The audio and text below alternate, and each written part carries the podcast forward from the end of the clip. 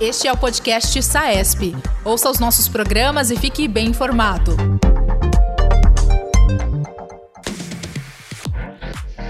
Olá, sejam bem-vindos ao SAESP Podcast, o podcast oficial da Sociedade de Anestesiologia do Estado de São Paulo.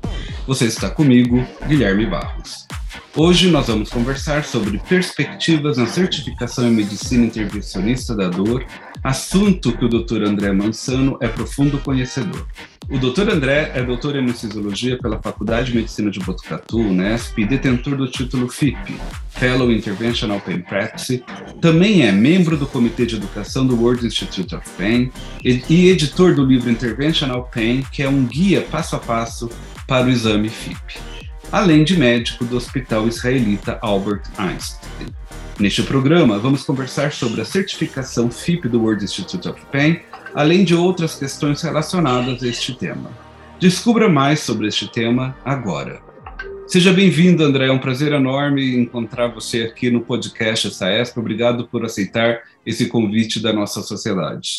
Eu que agradeço, Guilherme, eu agradeço a SAESP também pela oportunidade de falar de um assunto que já está em voga há algum tempo e que, de fato, precisa de um, de um desfecho, digamos assim, né?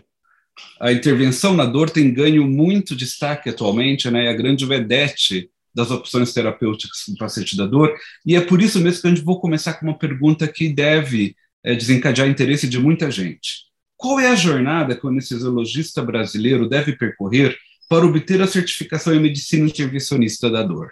Pelos moldes atuais, pelo menos. Bom, pelos moldes atuais, do ponto de vista nacional, nós não temos essa certificação, né? Uh, assim como a dor não é uma especialidade uh, junto à Associação Médica Brasileira, nós sequer temos essa área de atuação junto à MB, que seria a medicina intervencionista da dor. Então, hoje, o que eu vejo uh, no cenário nacional é a área de atuação em dor uh, que isso de fato está bem regulamentado. Nós não temos qualquer certificação na área de intervenção em dor ao nível nacional. Nós temos algumas certificações internacionais, como uh, o FIP, né, que é o Fellow of Interventional Pain Practice, que é uma, é uma certificação uh, pautada em procedimentos guiados por fluoroscopia, e nós temos o CIPS, que é o Certified of Interventional Pain Sonologies, que é uma certificação pautada em procedimentos guiadas por ultrassonografia. Temos é, certificações de outras sociedades americanas também, mas do ponto de vista nacional, nós ainda estamos uh, órfãos de alguma certificação. Né? Então, já aproveitando esse gancho que nós estamos órfãos dessa certificação no, na nossa realidade, na sua opinião, qual sociedade poderia chancelar a certificação de intervenção em dor? E como isso poderia acontecer? Tá, essa é uma pergunta é, difícil, por, se não polêmica, né? Porque, obviamente, envolve interesses de diversas sociedades. O que eu vejo hoje é que, se nós quisermos, se, a gente, se nós queremos uma uh, certificação uh, válida juridicamente, inclusive, eu acho que ela tem que ter a chancela da Associação Médica Brasileira. Né?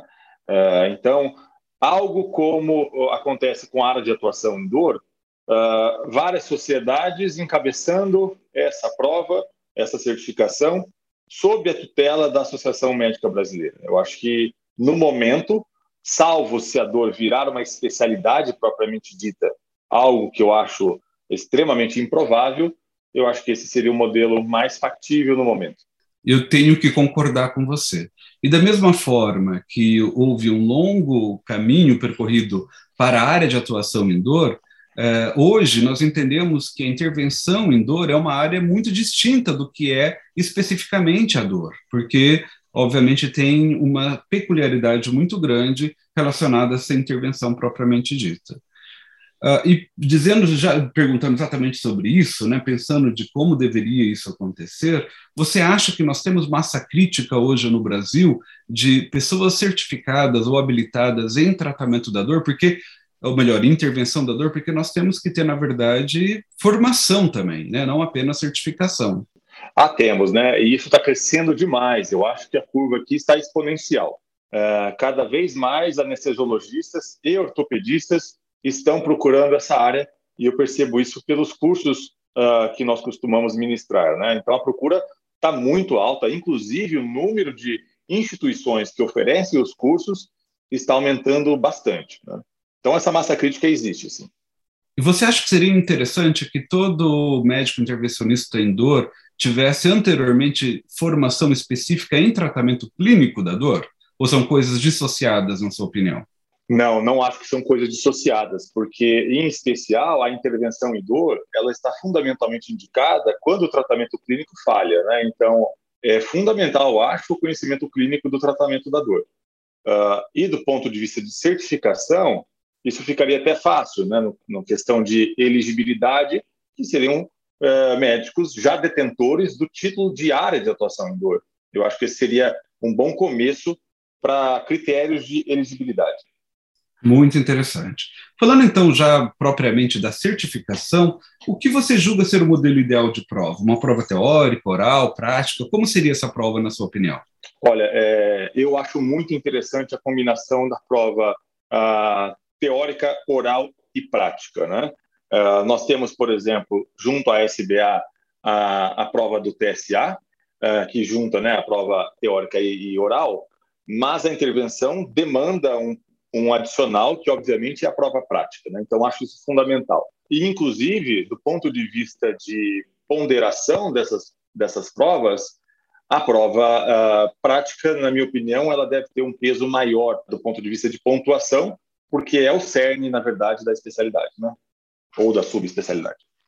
Esse é o modelo que é seguido pela World uh, Institute of Pain ou é distinto?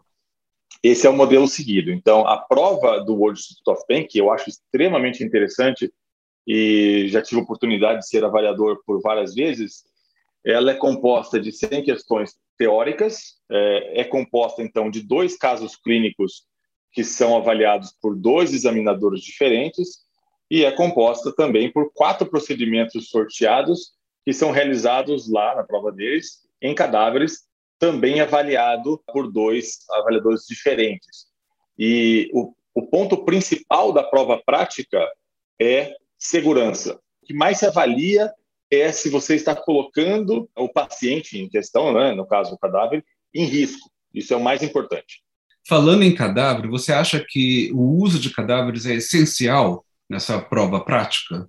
Não, eu não acho que é essencial. É bem interessante, para ser sincero porque a gente faz procedimentos em cadáver, a gente faz procedimentos em manequins artificiais e há uma certa diferença.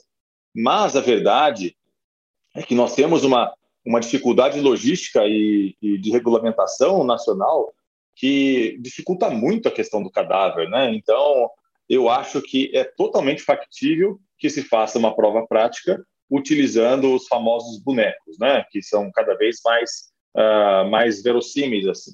E claro que facilita demais a logística. Você pode fazer uma prova em um evento em um hotel, por exemplo. Né? Não tem problema nenhum. Interessante. Quais tipos de procedimentos você julga que seriam elegíveis e que deveriam obrigatoriamente estar nesse currículo? Essa é uma questão também bastante complicada e que tem que ser amplamente discutida. Por quê? Porque, obviamente, nós não podemos solicitar procedimentos muito, muito básicos, né? porque aí a certificação acaba perdendo até a certa credibilidade, mas também nós não podemos exigir todos os procedimentos intervencionistas, porque nós não estamos procurando outliers em medicina intervencionista da dor. Nós estamos procurando garantir que aquele profissional faça os procedimentos de forma segura. Né?